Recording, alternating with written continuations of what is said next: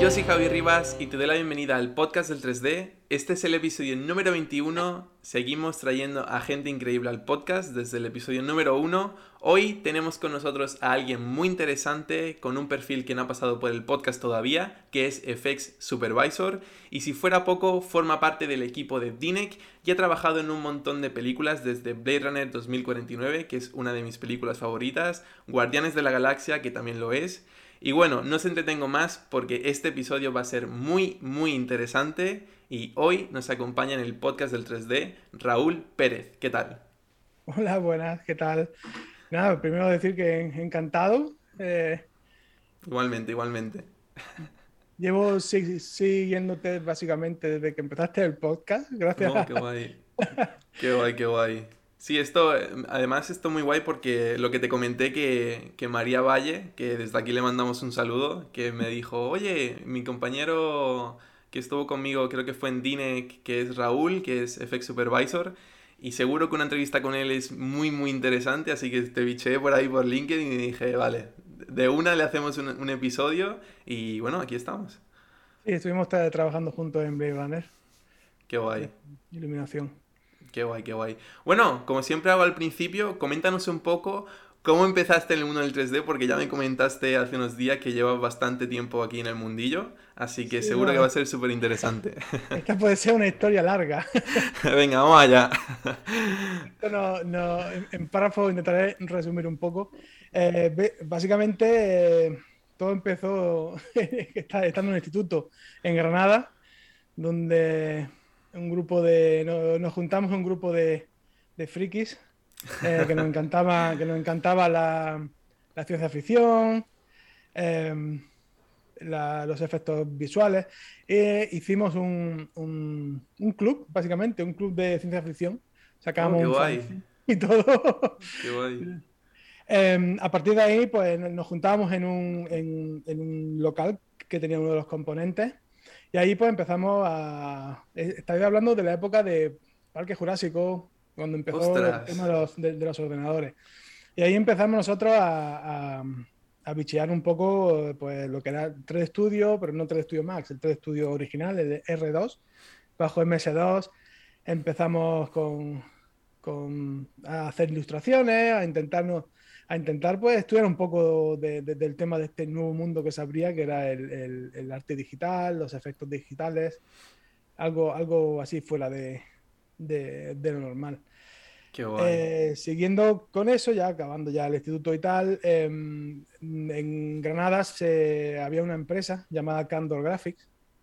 En aquella época eran solo... Solo esa.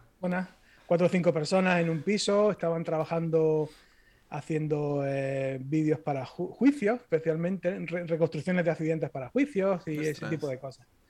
pero empezaron a querer hacer, trabajar para, para, intentar hacer una serie de animación y entonces varios de mis amigos de, este club entraron a trabajar allí eh, y al final yo también entré a trabajar. Eh, Qué guay. He terminado el instituto, entré a trabajar allí, allí estuvimos haciendo pues eso, de reconstrucción, luego estuvimos trabajando para Puleva haciendo contenido visual. Oh. Eh, y ya, después ya de unos cuantos años, em, entró, entró el proyecto, que, el primer proyecto grande que, empezamos a trabajar, que fue la película eh, El lince perdido. Una película de animación, no sé si la conoceréis. No, yo no. Em, bueno, se, hizo, no costó mucho, recabó cierto renombre. Con eso, pues la empresa abrió, abrió un, proceso de, que le llaman el Mindstorming para hacer un cortometraje porque estaban preparando una nueva película y entre medias pues hicieron un nuevo, cogieron a alguien para hacer un cortometraje entre nosotros. Eh, ese cortometraje la verdad que salió bastante bien, nos tiramos, nos tiramos casi un año haciéndolo, pero fue, fue nominado a los Oscars. Ah, ¿en serio? Qué guay. Y, y, ahí fuimos, me acuerdo yo, fuimos un viaje todo. Sí, fuiste también allí a Los Ángeles. Sí, fuimos a Los Ángeles. Bueno, eh, el, el, el, patrón de ese mismo que estaba patrocinando un poco la empresa era Antonio Banderas por aquella época. Ah, vale. Hicimos todo un pequeño viaje allí a la ceremonia de los Oscars y al final fiesta en casa de Antonio Banderas, que la verdad que estuvo bien. un buen recuerdo, ¿no? fue una experiencia muy, Muy buena. Eh, ya bueno, a partir de ahí consiguieron financiación para lo que fue el, Justin y los Caballeros del Valor. Sería un poco más moderna, con más presupuesto. Pero bueno, eh, ya acabando esa película, em, yo ya más o menos tenía, tenía ganas, ya tenía en la cabeza que, tenía que, salir. Eh, esto estoy hablando ya después de casi 14 años en Candor Graphics, que para el tema del 3D es mucho, mucho, tiempo. Y, y fue por, por, sorpresa, porque fue. Empecé durante varios meses, estuve echando currículum. Ese es el problema. Cuando no estás en el círculo, luego si siquiera hablamos de, eso. Cuando estás fuera del círculo eh, e intentas meter la, la, cabeza en él, eh, se complica. Complicado para todo. Más en aquella época que no había escuelas ni nada por el estilo. O sea, yo todo lo que he aprendido ha sido básicamente autodidacta. Ahí está. A base de ver tutoriales, a base de trabajarlo y a base de, de trabajo duro. En aquella época no había ninguna escuela. Al menos ninguna escuela buena que, que mereciera la, la, pena. Ahora ya aquí en España tenemos algunas muy buenas, como Ánimo. Bastante, sí. Eh, la verdad que están, para la gente nueva, están mucho mejor. El caso es que em, básicamente anoche a la mañana me, me llamaron de, de, Trickster en Múnich.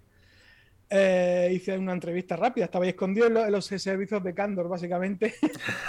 hice una entrevista. Esto fue, esto fue un martes eh, y me dijeron, me, llamaron, al miércoles me llamaron, digo, mira, que, que, si el lunes puede estar aquí. Toma ya. Así que me, así, me vi yo en la tesitura de yo toda mi vida en, en, Granada, en, Candor, en colgar e irme directamente a hablar con el jefe y decirle, mira, el viernes es mi último día aquí. Wow. Eh, ya ves. Y, en ese mismo fin de semana empaquetar todo lo que pudiera en una maleta. Y para el día que te fuiste. Y, y, amanecer el lunes.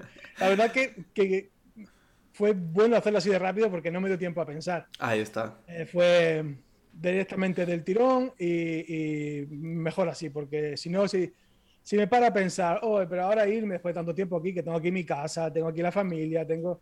Claro, no lo hubieses hecho. No hubiera dicho, eso exactamente. Me lancé a la piscina y me fui para Múnich y allí pues empecé a trabajar. La verdad que la empresa Triste está, estaba bastante... Bueno, era nuevo para mí, pero una pipeline nueva, Totalmente, sí. Em, y ya empecé allí a trabajar en, en, eh, Iron Man 3. Habían cogido un, pedacito de, de, Iron Man 3. Y, ¿De qué parte? Porque esa película a mí me... Bueno, es la típica que dicen de Iron Man que es la peor, por así decirlo, argumentalmente. ¿Qué parte hiciste tú de, esa película? La parte que hice fue eh, principalmente al final, cuando está como cuando lo tiene atrapado, que está como una especie de cama. Sí y empiezan a llegar las piezas. Sí, esa parte la hiciste tú. Pues todo lo que es el humo, las plumitas que hay por el suelo, los disparos y todo eso, eso sí fue, fue mío, mío y de otro muchacho. Wow. Eh, húngaro que estaba trabajando, éramos dos en el departamento FX, entre los dos nos hicimos todo, todo la... Qué guay, qué guay. Esa secuencia está muy guay, porque es como que eso, es como que llama a la armadura, no viene, y de repente viene y, la empieza a liar, como siempre. Empieza a llegar piezas, pues toda, esa toda esa secuencia principalmente fue lo que estuvimos trabajando. Qué guay. Em, y bien, o sea, terminamos bien. Eh, luego eh, tenían además en Triste como prometido más cosas de Marvel, pero le vino un, un problema que retrasaron el proyecto y me metieron en una película alemana de animación eh, estuve ahí también haciendo algunos efectos y tal, pero eh, la verdad que a mí ya, yo, yo, creo que en ese momento había terminado ya con la animación, después de 14 años con la animación. y, tuve otra vez la suerte de, después de casi un año trabajando en Trister, de recibir una llamada de, de Londres, de Framestore, eh, que necesitaban a alguien urgentemente para trabajar en Edge of Tomorrow, el día del mañana, sí. Eh, necesitaban a alguien y, me, me, llamaron, hice la entrevista, les gusté y, otra vez, básicamente de un día para otro, de una semana para otra, ahí sí ya tuve un poco más de tiempo, em, pues aterricé en Londres. En ya tope con ello también. Sí, allí, allí sí estuve, estuve trabajando y eso ya sí era un equipo muy grande, una empresa muy... Claro. Muy, muy grande. Em, y ahí empecé a trabajar, estuve, empecé en Hecho Tomorrow, Luego me pasaron un poquito a ayudar en Drácula. Luego estuve haciendo Paddington. Y luego ya me pasaron a, a um, Guardianes de la Galaxia. Wow, peliculón. Eh, una vez estando allí, pues también como acaban de abrir la oficina en Montreal y, y, necesitaban gente y, aparte para pues, moverte con la familia y tal era mejor porque Londres es una ciudad muy... Si, si vas solo está, está bien, pero para ir con, con la familia es mejor. Muy caos. Así que me ofrecieron la oportunidad de moverme a la oficina de, Montreal y dije yo, pues, pues, venga, vamos para allá. También, vamos para allá, ¿no? Eché todo lo que pude en, en, la maleta y, y, acabé en Montreal. Aquí en Montreal, en la oficina nueva de Framestore. Eh, estuve también dos años, estuve, estuve, estuve, ahí, trabajando en La Bella y la Bestia, Geostorm, eh, un montón más de, de proyectos. La verdad, ya son tantos que se... Claro, sí, sí, he estado viendo tu IMDB, creo que se dice. Sí. Y madre mía, tienes una lista. sí, sí, qué guay. Sí, el, el, la cosa es que desde que entré en Framestore, básicamente para Hechos to Tomorrow, eh, empecé a trabajar en, en, efectos de agua y como oh. que me convirtieron de la noche a la mañana en el, en el, en el chico del agua. qué guay. ¿Y te, mola, te, eh, mola, más que, yo que sé, humos y todo esto? Sí, bueno, es fluido, todo funciona con la misma dinámica, pero sí, al final me, me porque me, me, estuvieron poniendo en, en proyectos con, con, principalmente con, con, grandes masas de agua con mucha, con mucha escala. Eh, en Framestore estuve haciendo, estuve haciendo de eso, aunque ya estuve haciendo un poco más de todo. Después de dos años de Framestore, eh, me, me contactó Dinec eh, que acaba de abrir también la oficina en Vancouver. Y después de varios meses de vente con nosotros, vente yo diciéndole no, estoy bien aquí, me, han prometido cosas. Eh, pero al final, entre que me hicieron una oferta que es que no podía rechazar y, las cosas en frente estaban cambiando, dije, bueno, pues, me, cambio a, a Dinec.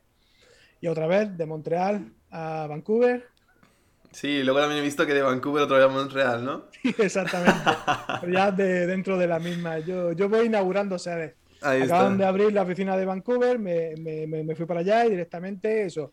El, el, muchacho que tenían allí para el agua se iba y dijeron, pues tú que has hecho mucha agua, venga. directamente me metieron en, en, en Pacific Rim uh, a hacer, hacer todas las secuencias de agua con los monstruos, el torbellino y todo, y todo el tema.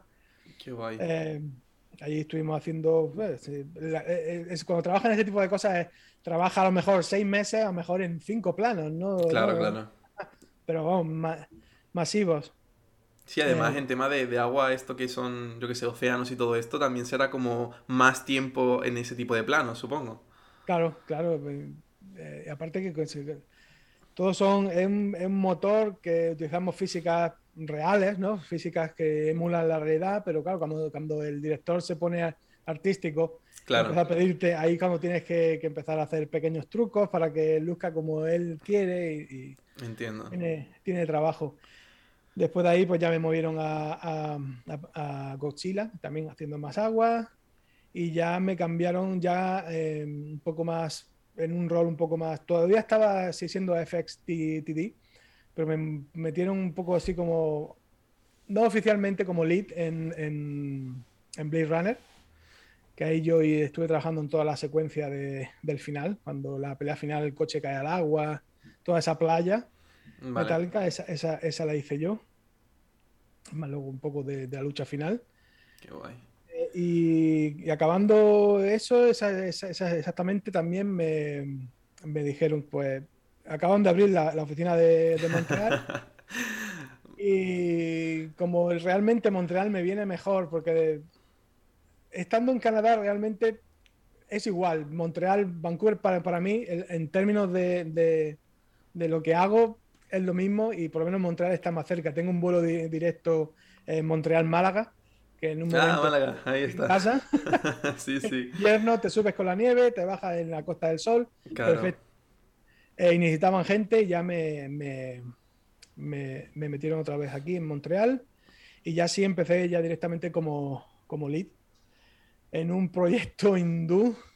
Sí, que lo vi, lo vi en, y en MDB y dije, ostra, que han hecho en Dinec un proyecto hindú. Sí, El Bollywood, ¿no? Se dice. Sí, no, Dinec trabaja bastante para, para, Bollywood. De hecho, tenemos oficinas en, Mumbai, tenemos ya tres oficinas en, India que hacen todo eso. La oficina en Mumbai necesitaba ayuda con esta película, se llamaba Chiti 2.0. algo, así, eh, algo así he visto, sí, sí. Sí, era, era algo muy loco, era como una especie de Fénix, pero que estaba hecho de teléfonos móviles. Sí, Bollywood, las cosas de Bollywood, ¿no? el personaje era como una especie de Terminator y le, apuntaba un rayo sónico, entonces empezaban a caer los móviles. Necesitaban ayuda con, eso y, y, lo, estuvimos haciendo. Y de ahí, pues ya pasamos más, más proyectos. Eh, Greyhound, por ejemplo, fue ya el último así más grande que también un montón de agua. Y a partir de ahí ya me ofrecieron la oportunidad de ser em, supervisor. En Greyhound básicamente estaba haciendo la labor de supervisor porque estaba yo... Pero no era oficial, ¿no? Claro, no era oficial, pero ya, ya me, El cambio oficial fue cuando ya me ofrecieron hacer la... ser el, supervisor de efectos de, de Ghostbusters, la nueva de Cazafantasmas, la que acaba de estrenarse ahora mismo. Eh, ahí ya sí, pues ya tuve ya el control, el control un poco de, Qué guay. ¿Y cómo el, saltar de, ser lead a ser supervisor, quién te contacta, por así decirlo, del estudio que te dice, vale, ahora eres eh, supervisor en este caso? ¿Otro eh, supervisor o, cómo, No, no, normalmente ese es el, Normalmente han hablado un montón por detrás sin que tú te enteres. Ah, claro. El Head of Department, o sea, que sería mi jefe del departamento, la cabeza del departamento de, efectos, eh, hablando pues con, con, la gente de, lo que se llama el management de, la empresa. Em, y, en ese tiempo ya estaba, justo fue, empezó el COVID y, estuvimos ahí, al principio estuvimos trabajando en la oficina, luego ya empezamos con remoto. Pero vamos, que, que, que parece que mi jefe habló bien de mí y, le, le, interesó el trabajo que había estado haciendo en todos los otros proyectos. Y, y me, me asignaron el, el, trabajo y empezamos a trabajar. En este caso era compartido entre Vancouver y Montreal. Nuestro VFX Sub estaba en Vancouver. O sea, prácticamente teníamos cada día reuniones con él. Y, ya, básicamente eh, ahí estuve haciendo, acabamos la película y he estado también ya pues, otro, par de, otro par de proyectos más que ya no puedo hablar de ellos. Y ahora mismo acabo, estoy empezando el, nuevo proyecto, que aquí ya sí me han dado un poco más de, libertad, porque aquí ya tengo ya el control. Absoluto. un poco. Qué guay, qué guay. tengo tanto control que estoy asustado, ¿no? claro, claro. Vale, ahora quiero preguntarte. Eh, ¿Cuál es la labor de, un FX Supervisor? A lo mejor alguien que esté empezando o a lo mejor que no esté empezando, que, que quiera saber ¿Qué es lo que hace un FX Supervisor y en este caso en un estudio tan grande como es DINEC? Sí, la labor del supervisor se divide principalmente en dos, en dos tareas. Eh, lo que se llamaría de preproducción, pero preproducción en postproducción, porque nosotros trabajamos en postproducción. Claro. Eh, pero sería para preparar el proyecto. Nosotros nos llega el proyecto, entonces eh, el cliente nos envía las imágenes de donde vamos a tener que poner los efectos, hacer el desglose. Entonces mi, mi función es junto con, con, los department managers y, toda la gente del departamento de los jefes y tal, nos ponemos a, ver eh, y yo tengo que hacer el desglose de, ah, vale, nos hace falta este efecto, este efecto, este efecto, este efecto. Tengo que hacer yo la asignación un poco de, de cuánto tardaría eh, un artista, qué, nivel de, tiene que tener ese artista para hacer. Si es un, un setup complicado, pues necesito, venga, un, un senior que se encargue de esto, eh, durante, pues, durante cuánto va a tardar, pues cinco días. a, partir de ahí, la empresa hace el bidding al cliente, o sea, lo que es el presupuesto al cliente para que lo acepte o no lo, no, lo acepte. Ese sería el primer, el, primer, el primer paso del supervisor. El segundo, una vez ya el cliente ha aceptado todo, todos los efectos que queremos hacer, pues sería empezar a organizar el equipo. Hablar con, con, el Head of Department para ver la gente que me van a asignar, los, los, los niveles, y yo empezar a repartir el trabajo de, de, setups que necesitaremos para, crear todo el conjunto. Y una vez ya todo está eso listo, ya empieza el trabajo, lo que sí, el trabajo de, planos.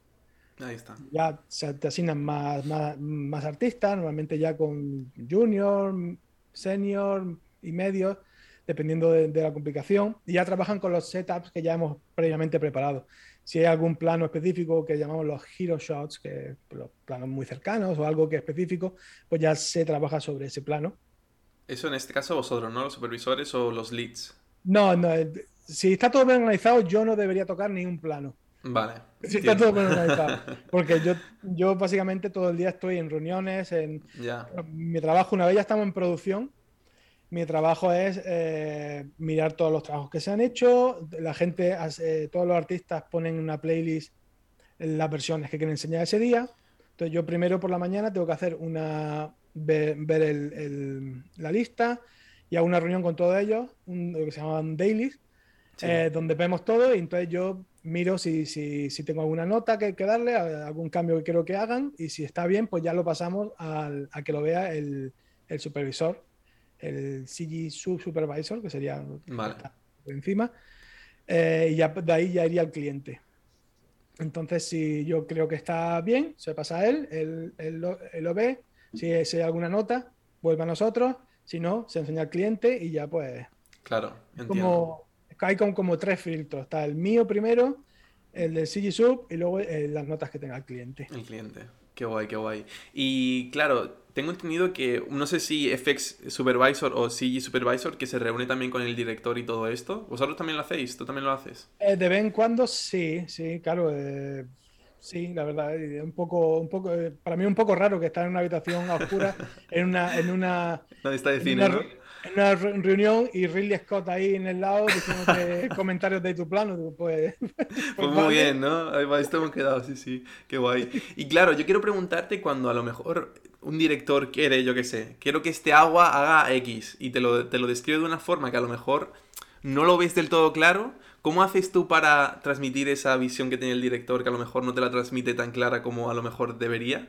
¿Cómo lo haces tú para... Ahí hay muchos problemas, hay muchos problemas porque hay, hay directores geniales con los que tienen un concepto visual muy, muy, muy claro de lo que quieren y son capaces de expresarlo. Por ejemplo, en Blade Runner con eh, Denis Villeneuve, él sabía exactamente lo que quería, te lo explicaba, incluso te podía hacer un dibujo. Y entonces eso era fácil de, seguir. Luego hay otros que, básicamente no, no hagas lo que te estoy diciendo, haz lo que quiero.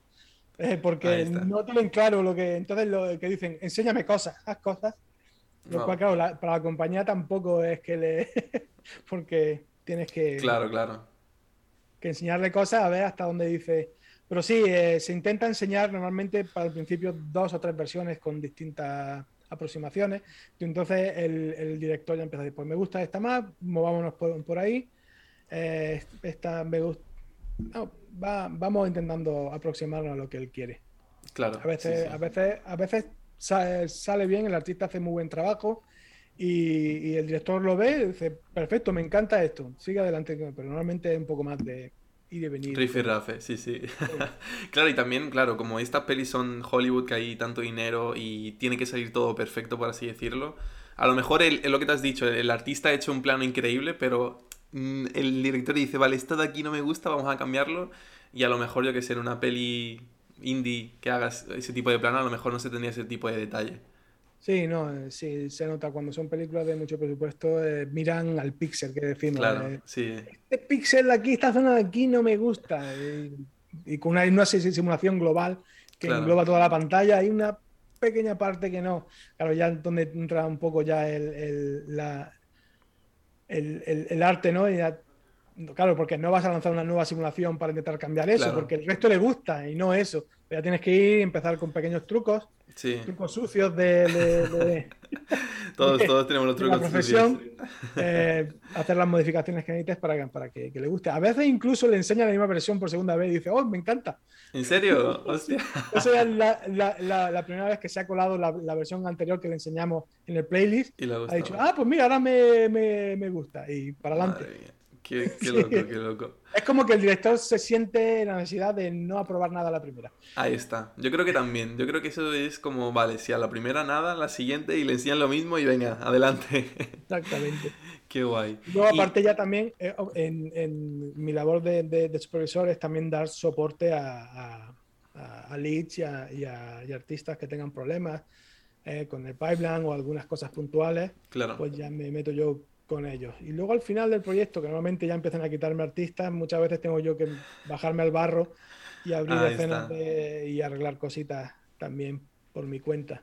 Qué guay. Pero eso debería ser, la verdad, lo último que, un supervisor debería hacer porque... claro, no es lo que te toca.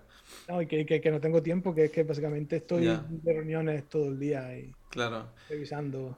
Y claro, ahora, ahora que me ha surgido una duda, claro, tú que ya casi que no tocas el, el software, el estar tanto tiempo, yo que sé, de reuniones y todo esto que no haces planos, cuando a lo mejor te dicen, vale, necesitamos que toques este plano o lo que sea, ¿sientes que has olvidado algo y tienes que refrescar algo? Eh, lo bueno es que son planos que ya están hechos, así que yo lo único que tengo que entrar, de, entrar, eh, ver, entender lo que hay ahí, si hay que modificar, si se modifica.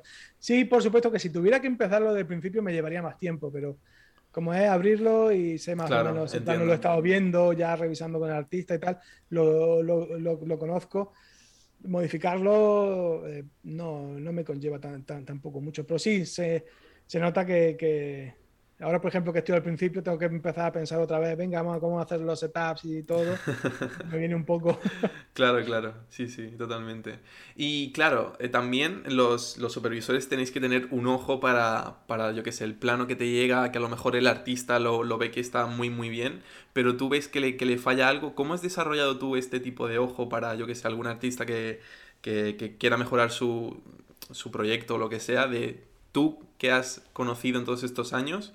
Para que cuando te llegue un plano digas, vale, esta cosa me falla, intentemos mejorar esto.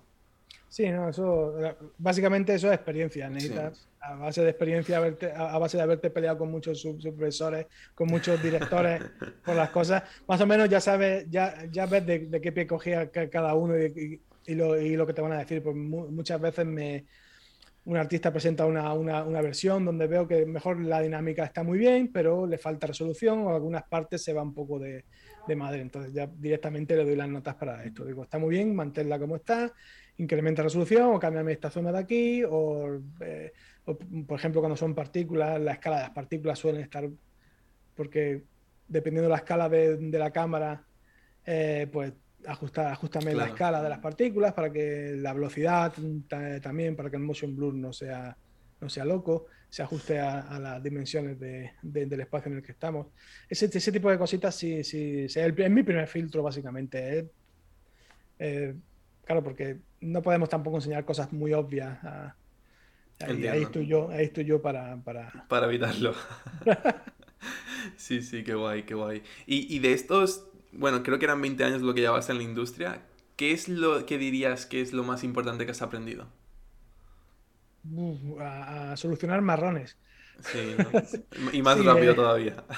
Eh, la tecnología ha avanzado muchísimo, está claro. Ahora mismo eh, hacemos cosas que vamos, eran inimaginables cuando yo empecé. Totalmente. La calidad de, las simulaciones y todo. Pero siempre necesita una base, como te digo, una base de, de, de old school, de ya, de, trucos para arreglar, para arreglar cosas rápidas, que sean efectivas, sin tener que simular, sin tener que... Eh, esas, cosas son, eso es lo que te da el, rápido quitar cosas de en medio y, y, que te tengan en cuenta también, porque claro, si, si es resolutivo, que saben que, viene un problema, pero que tú lo vas a poder solucionar de una forma u otra, pues la empresa da, tiene más, más, confianza en ti y te, y te da un poco más de, de, manga ancha. Sí, sí, qué guay. Y esto que has dicho antes de, de, que, bueno, la tecnología ha evolucionado un montón, tú que has visto como la transición de todo lo que está pasando, bueno, ha pasado, está pasando y, y, puede que pase, ¿cómo ves tú eh, el mundo del 3D en el futuro, por así decirlo, en un futuro próximo? Eh, Sabiendo todo, toda la curva que ha seguido la evolución. Sí, ahora mismo nos estamos moviendo ya, ya una parte de nuestro trabajo va a ser empezar a, a dar a dar soporte de imágenes y de efectos a las nuevas pantallas 360 con las que ruedan los estudios. Ya tenemos algún proyecto en el que este, este, vamos a empezar a, producir imágenes de efectos para eso, para que cuando graben tengan los fondos, tengan... Y luego también la, llegada del motor de Unreal. Eso va, a cambiar bastante el, tema del tema del efecto. De hecho, tiene que estar en una posición que estamos investigando mucho sobre el tema Em, por supuesto, no puedo, no puedo hablar de ello extensamente, pero, pero sí nos estamos moviendo hacia esa dirección eh, para automatizar muchos procesos que conllevan mucho tiempo por parte de artistas y de, pipeline, automatizarlo en Real para que tengas ya directamente una base con la que trabajar. Quitarte como ese trabajo de, bueno, de, chino que se dice aquí en, bueno, en Málaga, de, de, todo lo que se pueda automatizar, automatizarlo.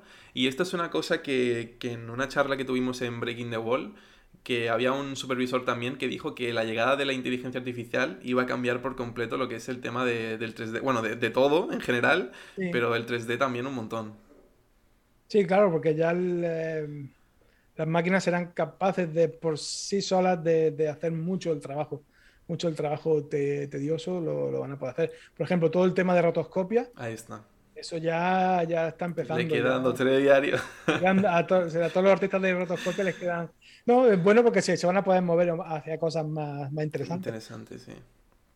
Claro, claro, porque es que es eso, es eh, utilizar la tecnología para librarte de trabajos que, bueno, rotoscopia, yo no sé si, bueno, tú supongo que habrás hecho un montón, yo que estoy ahora haciendo una reel de Nuke, madre mía, tío. Madre mía, el dolor de cabeza que, que, que lleva una rotoscopia. Sí, sí, claro. Tecnología que, que nos quite ese trabajo, bienvenida sea. No solo eso, sino también para texturas, por ejemplo, también ayuda muchísimo. Ya se está usando la, la, la fotogrametría cuando normalmente se quiere hacer un modelo digital de, de, un, de un actor o algo, un prop o algo que hay en el estudio, se, se fotografía y tal, pero siempre hay que ajustar a mano un montón de cosas. Con la inteligencia artificial, los procesos automáticos ayudarán a hacer todas esas. Normalmente donde se, juntan los ángulos, pues ayudarán a hacerlo perfecto y, más trabajo que se quitará de en medio. Sí, sí, llegan, llegan épocas, épocas buenas para, todos nosotros. sí, sí. Cuando ah, em, quiero preguntarte, eh, no sé si tú, a ser eh, supervisor del departamento de efectos, por así decirlo, haces, bueno, entrevistas o, o miras eh, con, bueno, con el departamento de recruitment y todo esto, eh, gente que llega, juniors, mid, seniors y todo esto? ¿Esto lo, haces en tu día a día? no en mi día a día, pero sí suelo ayudar a, mi jefe de departamento. Eh, con, normalmente de vez en cuando pues nos envía, mírate esta, esta, esta reels y, dime qué, qué opinas y, tal. Y luego si, si veo a alguien que es interesante, pues si hay una entrevista, pues Normalmente a veces pues, voy a la entrevista o sí, sí, sí, participamos los, supervisores un poco más, más activamente. Claro. Eh, en el proceso porque al, final son van a estar trabajando con nosotros directamente y hay gente que Qué guay. ¿Y cuál dirías tú que, es lo que más te llama la atención de, nuevos y nuevas artistas que están, bueno, que son juniors que no tienen experiencia y que a lo mejor mandan la reel a, Dinec y tú la ves y dices, wow. Y una vez en la entrevista dice, vale, esta persona me encaja. Normalmente, gente que es capaz de hacer cosas propias en su demo reel, porque se ven muchísimas demo reel que son tutoriales de internet. Claro. Eso hemos visto un montón de eso y, vale, el tutorial el tutorial lo ha hecho perfectamente, muy bien. Pero necesitamos algo, aplica eso a otra cosa que no, que no, que no se vea que, que es un tutorial. Claro. Eh, créate, normalmente crearte una pequeña escena con encadenando efectos, ¿no? no pues, algo que se rompe, que entra en fuego y cae sobre agua.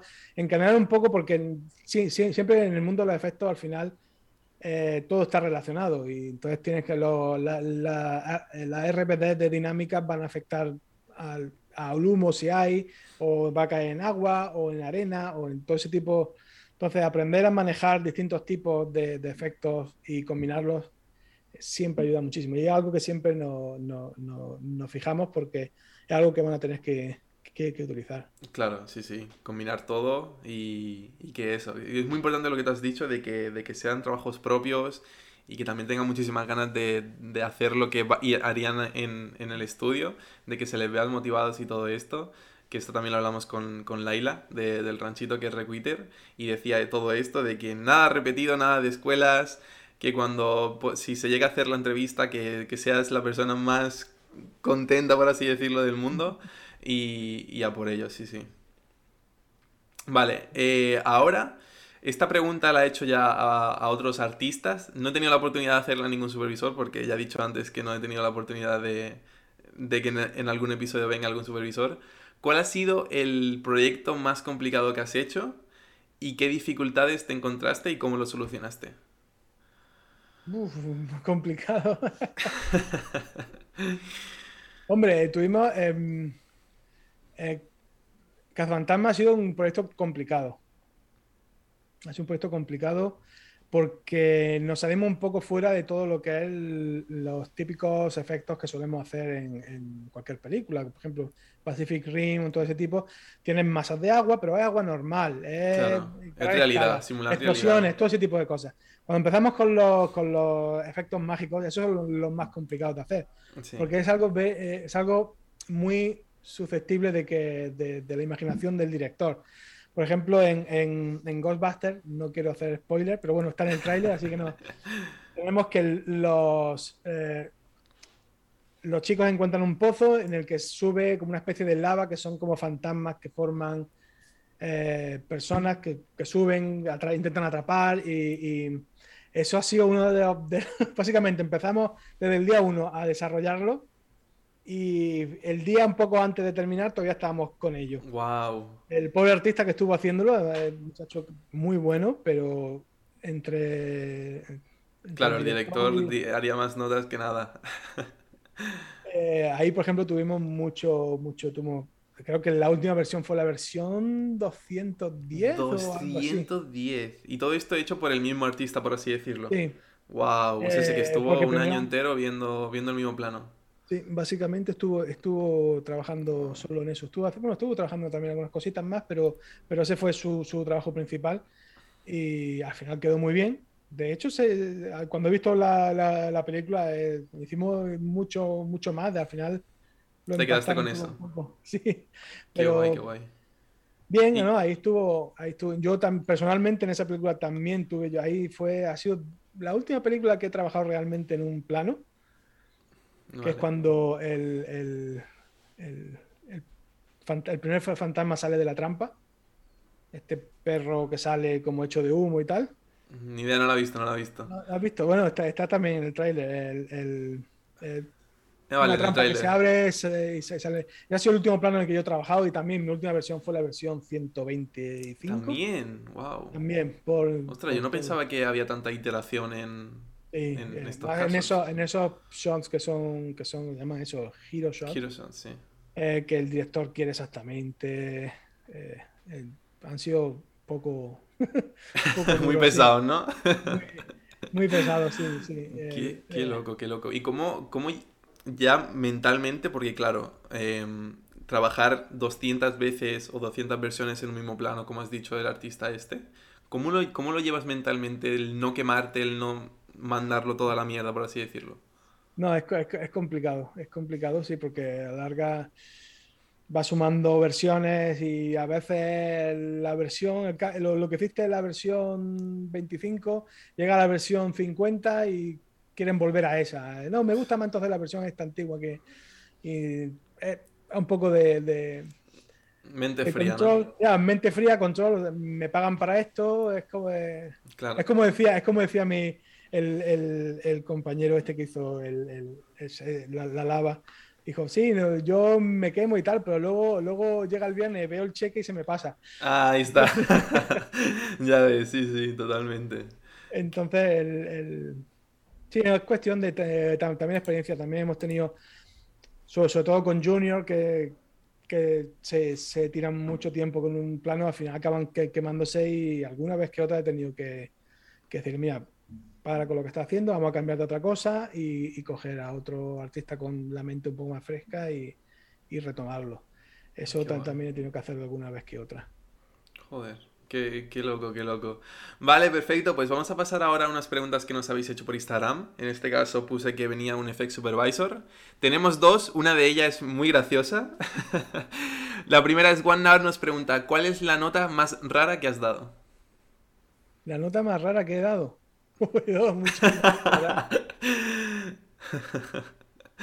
Una que sea, yo que sé, el pixel este, cámbiamelo de color o no sé, algo raro, algo muy raro. Uf, ahora así de cabeza, déjame que piense. Claro, yo a lo mejor me imagino, em, eh, por ejemplo, esto que hablamos con, con Germán de yo que sé, alguna pieza que tenga una forma de una forma rara o, lo que sea que te digan en las notas y tengas que hacer todo otra vez para, para sacar eso así. No sé, algo así parecido. No, pues, O alguna nota que recuerdas. Sí, no, por ejemplo, una, un, eh, eh, creo que fue en Pacific Rim. em, estábamos haciendo un tema de, de- del fuego de, de los kaiju, estos de los monstruos, y Hmm. estábamos haciendo el fuego con su color de fuego y todo. Y el director, no, no, no queremos. Y la nota ha sido que, que le dije, mira, coge, porque yo creo que el problema que tiene es de percepción. Haz el fuego azul. Haz el fuego azul, morado. Y se quedó, pero bueno, es fuego, eh, hazlo. Y, y de hecho, se lo enseñamos. Y el mismo fuego que antes, pues lo vio y pues mira, ¿En que vamos a tintar, vamos a tintar. Y de hecho, tuvimos que cambiar muchos fuegos de, de- a esos nuevos colores porque le Le gustó más al director. gustó más al director ese tipo. Ostras. Pero así, raras. Es que había, había muchas. Sí, ya me imagino que habría un montón. Pero sí que qué curioso eso de, de que ya con el fuego cambias el color y ya como el director le cambia la, el chip, por así decirlo. Muchas también re- relacionadas con lo que llamo el pre-roll. Eh, porque para los efectos, los efectos, tenemos un plano mejor que empieza en el, plan, en el fotograma 1000 y termina en el 1100. Y los animadores te dan eh, los fotogramas contados y muchas Sí. veces tenemos que pelearnos con ellos, ¿no? Necesitamos por lo menos 100 fotogramas de antes para, porque la, la, la simulación necesita un tiempo en el que Claro. se, se, se cocina y muchas veces la nota rara es coger, mira, coge una pelota, muévela así un poco antes y, y úsalo para... Y, y, normalmente funciona para algunas cosas. Y, Claro. Sí, sí, el tipo de, de una, yo qué sé, una, un barco para dejar el trail. Todo este pre-roll es a lo que te refieres, ¿no? eh, exactamente. Claro, entiendo, que entiendo. Qué guay, qué guay. Vale, pues la siguiente pregunta nos la hace Álvaro López. Bueno, claro, esta pregunta eh, la hacemos en, en Instagram sin que se sepa quién es el invitado. Y pregunta, ¿es verdad el mito de que los supervisores son todo calvos? claro, no sabían en este caso que eras tú y bueno, tú tienes pelo en este caso. Pero sí, yo, yo he escuchado un montón el mito este de que casi todos los supervisores, claro, ya por- no sé si por el estrés o por todo esto, de que, de que se quedan calvos. Así que calvo. A ver, déjame que piense. Sí, hay, hay bastantes calvos, la, la verdad. Eh, pero no, la- los supervisores que estamos, por ejemplo, en efectos ahora en Dinect, no hay ninguno calvo. Eh, eh, Los CG subs sí es verdad que hay algunos. Más, Por ¿no? ejemplo, el del proyecto que estoy ahora sí, sí es calvo. Pero sí, sí es verdad que el, que el estrés se, se- se nota, se nota. Y cuanto más arriba está en la escala, más, Más se- estrés.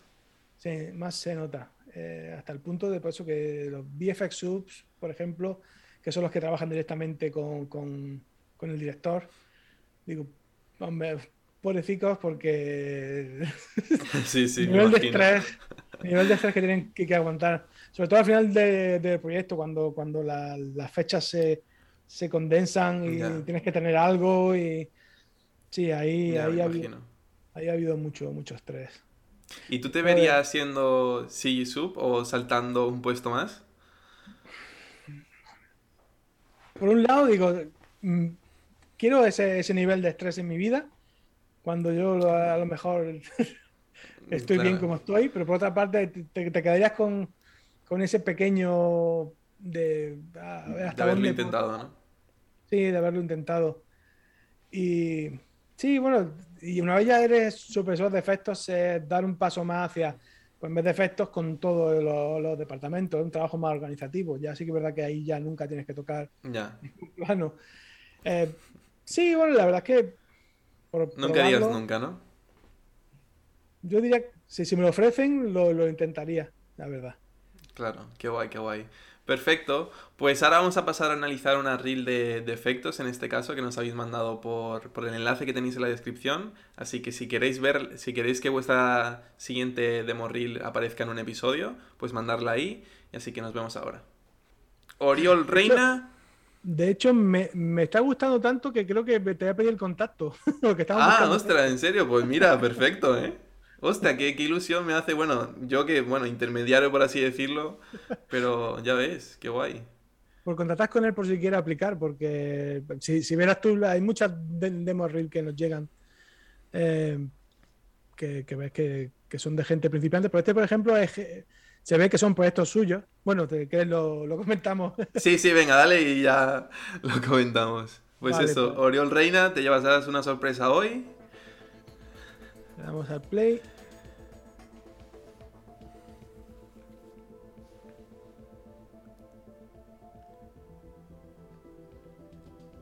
Por ejemplo, aquí está. Claro, es que es eso, es hacer eh, planos propios, intentar que completarlo lo máximo posible, de añadirle todo lo que puedas que encaje obviamente en el plano. Y... Sí, y, es lo que te decía, es importante también ver las capas, porque vemos, sobre todo para los efectos, vemos en crudo eh, qué es lo que está haciendo él.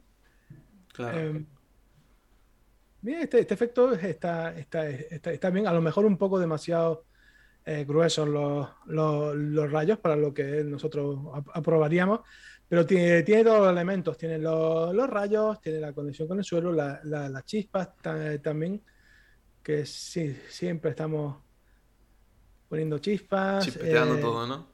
Sí, tiene el, humo. El, humo quizá un poco, un poco hace un momento un poco rarito, pero está bien, entra, entra dentro de lo que de, de, lo que se espera en una primera versión, por ejemplo está bien en esta versión. Aquí. Sí, súper bien. Esto sí está. Eh. Por ejemplo, me, gusta bastante el tema que haya puesto multi multimateriales. Por ejemplo, tiene la piedra, la madera y tal. Eh, una, una cosa que siempre intentamos evitar, sobre todo cuando cuando hacemos destrucción es eh, el Voronoi, que se vea, porque el, ruido Voronoi que usamos para romper las piedras, por ejemplo, aquí es muy evidente y es algo que se ve, que se ve en, el, efecto cuando... Entonces, tenemos que eh, romperlo de muchas maneras distintas para que no se vea tan... Es que este ruido procedural es muy visible. Muy Voronoi, sí. Eh, hay que romperlo varias veces, hacer un montón de clusters. y todo esto. Pero en sí lo que es la, simulación está muy bien. Un poco de la gravedad, un poco... Pero me refiero, está bien para de, de morir. Vemos que, que, pueden manejar ese alto número de... Sí, detalle, ya bien con varias capas como tú comentabas y todo esto. Por ejemplo, el humo, otra cosa que, que siempre, y esto es recurrente para todos los los, los directores y supervisores huir de, de lo que llaman aquí el mushroom shape. Ah, sí. aquí, aquí, se puede ver estas formas que se ven aquí de, Z, que para gran escala está bien, pero en escala pequeña eso hay que evitarlo a toda costa, porque van, tanto los CG subs como los directores van, van a por ello de cabeza. Pero no es, no es un problema grave en esta simulación, me refiero. Eh, se puede arreglar. La dinámica está, está bien. La escala de, la gravedad también. O sea, algo bastante decente. Sí. Sí, sí, la verdad que, eso, también añadirle el detalle de, de, los varios materiales y todo esto también está muy, muy guay. Claro, yo, yo he entendido que, mucho trabajo de, Junior es añadir interacción, ya bien sea eh, de Breeze o añadir y todo esto. Eh, o también eh, coger un setup que ha hecho un senior y aplicarlo en, en, planos. Sí. Aquí, por ejemplo, tenemos un sí, ejemplo de que, de que manejas, te, te, manejas con, con, la arena, con el con Velum. Sí un plano sencillito.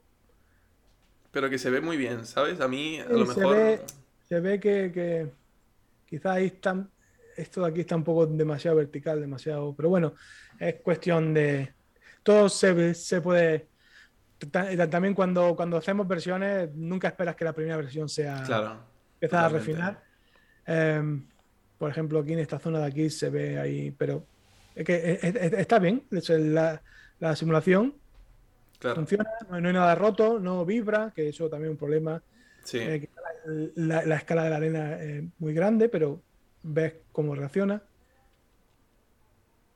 Sí, la simulación está bien, está, hace lo que tiene que hacer. Aquí tenemos un humo en gran escala. Este, este plano creo que es el último. Este, lo, o lo típico que hacen de ponerlo el último para dejar con la boca abierta. ¿El orden de los planos tú lo ves bien o, Eh, o a lo mejor este lo pondría más adelante? punto de vista, siempre pongo algo espectacular al principio. Porque normalmente cuando nos pasan demo reel para, para ver son un montón de demo reel. Claro, Tienes que, si lo que ves al principio te gusta, te queda hasta el final. Si totalmente. al principio ves que no, pues muchas veces, y si es muy larga, dices no, no, no merece la pena y pasa a otra. Claro, Aquí, por ejemplo, la lava está. en- bueno, esto es más bien el, el humo. La escala está, está bien. Un poquito más de divergencia quizás le vendría bien. Pero bueno, es desde- está decente, pero lo que es una demo reel. Se ve que saben manejar distintas escalas, manejar el, el pyro. No está mal, Pues muy bien, pues te mandaré el contacto de, de Oriol. ¿sí? Qué, qué guay, qué guay. Me, me gusta mucho esto de que, claro, yo es que también, yo cuando la vi dije, esta, esta, esta demo está muy, muy, muy guay. Y sé que en el momento en el que la analicemos va, va a ser muy top. Sí, principalmente eso, que, que es que no hay nada que tú digas, esto eh, lo, lo he cogido un tutorial. Porque quieras que no, estamos todos, todos sabemos lo- los tutoriales que hay online y todo ese tipo de cosas. Sí, Y se ve que aquí se ha tomado el tiempo de hacer algo propio y, y algo que, que realmente a él le, le interesa, que siempre pues, es un plus cuando ves una demo reel. Claro, sí, sí, totalmente. Pues bueno, terminamos ya lo que es el episodio por aquí, episodio número 21, con, con Raúl Pérez. He tenido la enorme suerte de tenerte aquí, Raúl, el primer FX Supervisor. Muy, muy contento de la charla, he aprendido un montón de, bueno, de tu visión de, del mundo 3D, bueno, en este caso de, de efectos. Me ha gustado mucho porque yo también estoy metido en esto, con, con a tope. Yo soy Houdinero hasta la muerte.